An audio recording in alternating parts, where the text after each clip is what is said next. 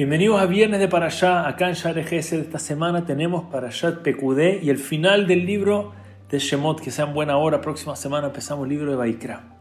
Y después de cinco semanas, de cinco Parashiot, que íbamos hablando sobre la construcción del Mishkan, finalmente se termina. Y había que levantar, esa la última parte era levantar el Mishkan, había que levantar el Mishkan. Y Hashem le dice a Moshe Rabenu que él solito sea quien iba a levantar el Mishkan. Y Moshe Rabbeinu le dice a Hashem, ¿cómo es posible para una persona, un solo ser humano, levantar el Mishkan? Y Hashem le dice, no te preocupes, tú levántalo y vas a ver que vas a poder. Y eso hizo Moshe Rabbeinu, levantó solo el Mishkan con la ayuda de Hashem. Por eso el Pasuk dice que Hukam HaMishkan, se levantó el Mishkan. No fue alguien que lo levantó, sino que Hashem lo levantó justo cuando Moshe Rabbeinu puso la mano y levantaba, ahí se levantó. Este mismo principio lo vimos con el arca, con el Aarón adentro del Aarón que iban las lujot, iban las tablas de la ley. Nuestros sabios nos enseñan, uno pensaría que efectivamente quienes cargaban el Aarón eran los que tenían, los que hacían que vaya de un lugar al otro. Sin embargo, no era real. El Aarón se cargaba solo, solito se levantaba. Cada uno que cargaba en realidad era el Aarón que encargaba a las personas que lo llevaban.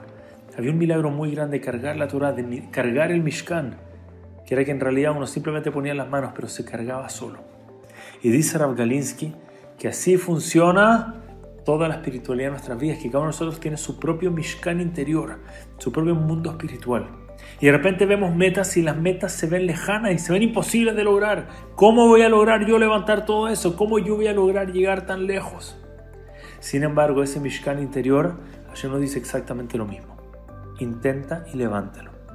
Y no te preocupes que la fuerza para levantarla te la voy a dar yo. Pareciera que es imposible, cuando lo veas va a parecer que estamos hablando de algo totalmente inalcanzable, pero no es real. Tú ponte esa meta, haz tu esfuerzo para lograr levantarlo y vas a ver cómo se levanta solo. Es un desafío para nuestras vidas. Nos ponemos metas, queremos crecer, pero se ven tan lejanas.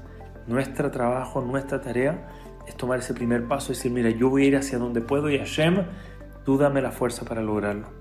Hashem, que en ese, en ese zehut, en ese mérito, Hashem nos dé la fuerza para levantar nuestro propio Mishkan, para levantarnos a nosotros, a nuestro máximo potencial. Muchas gracias a todos. Shabbat Shalom Umeborah.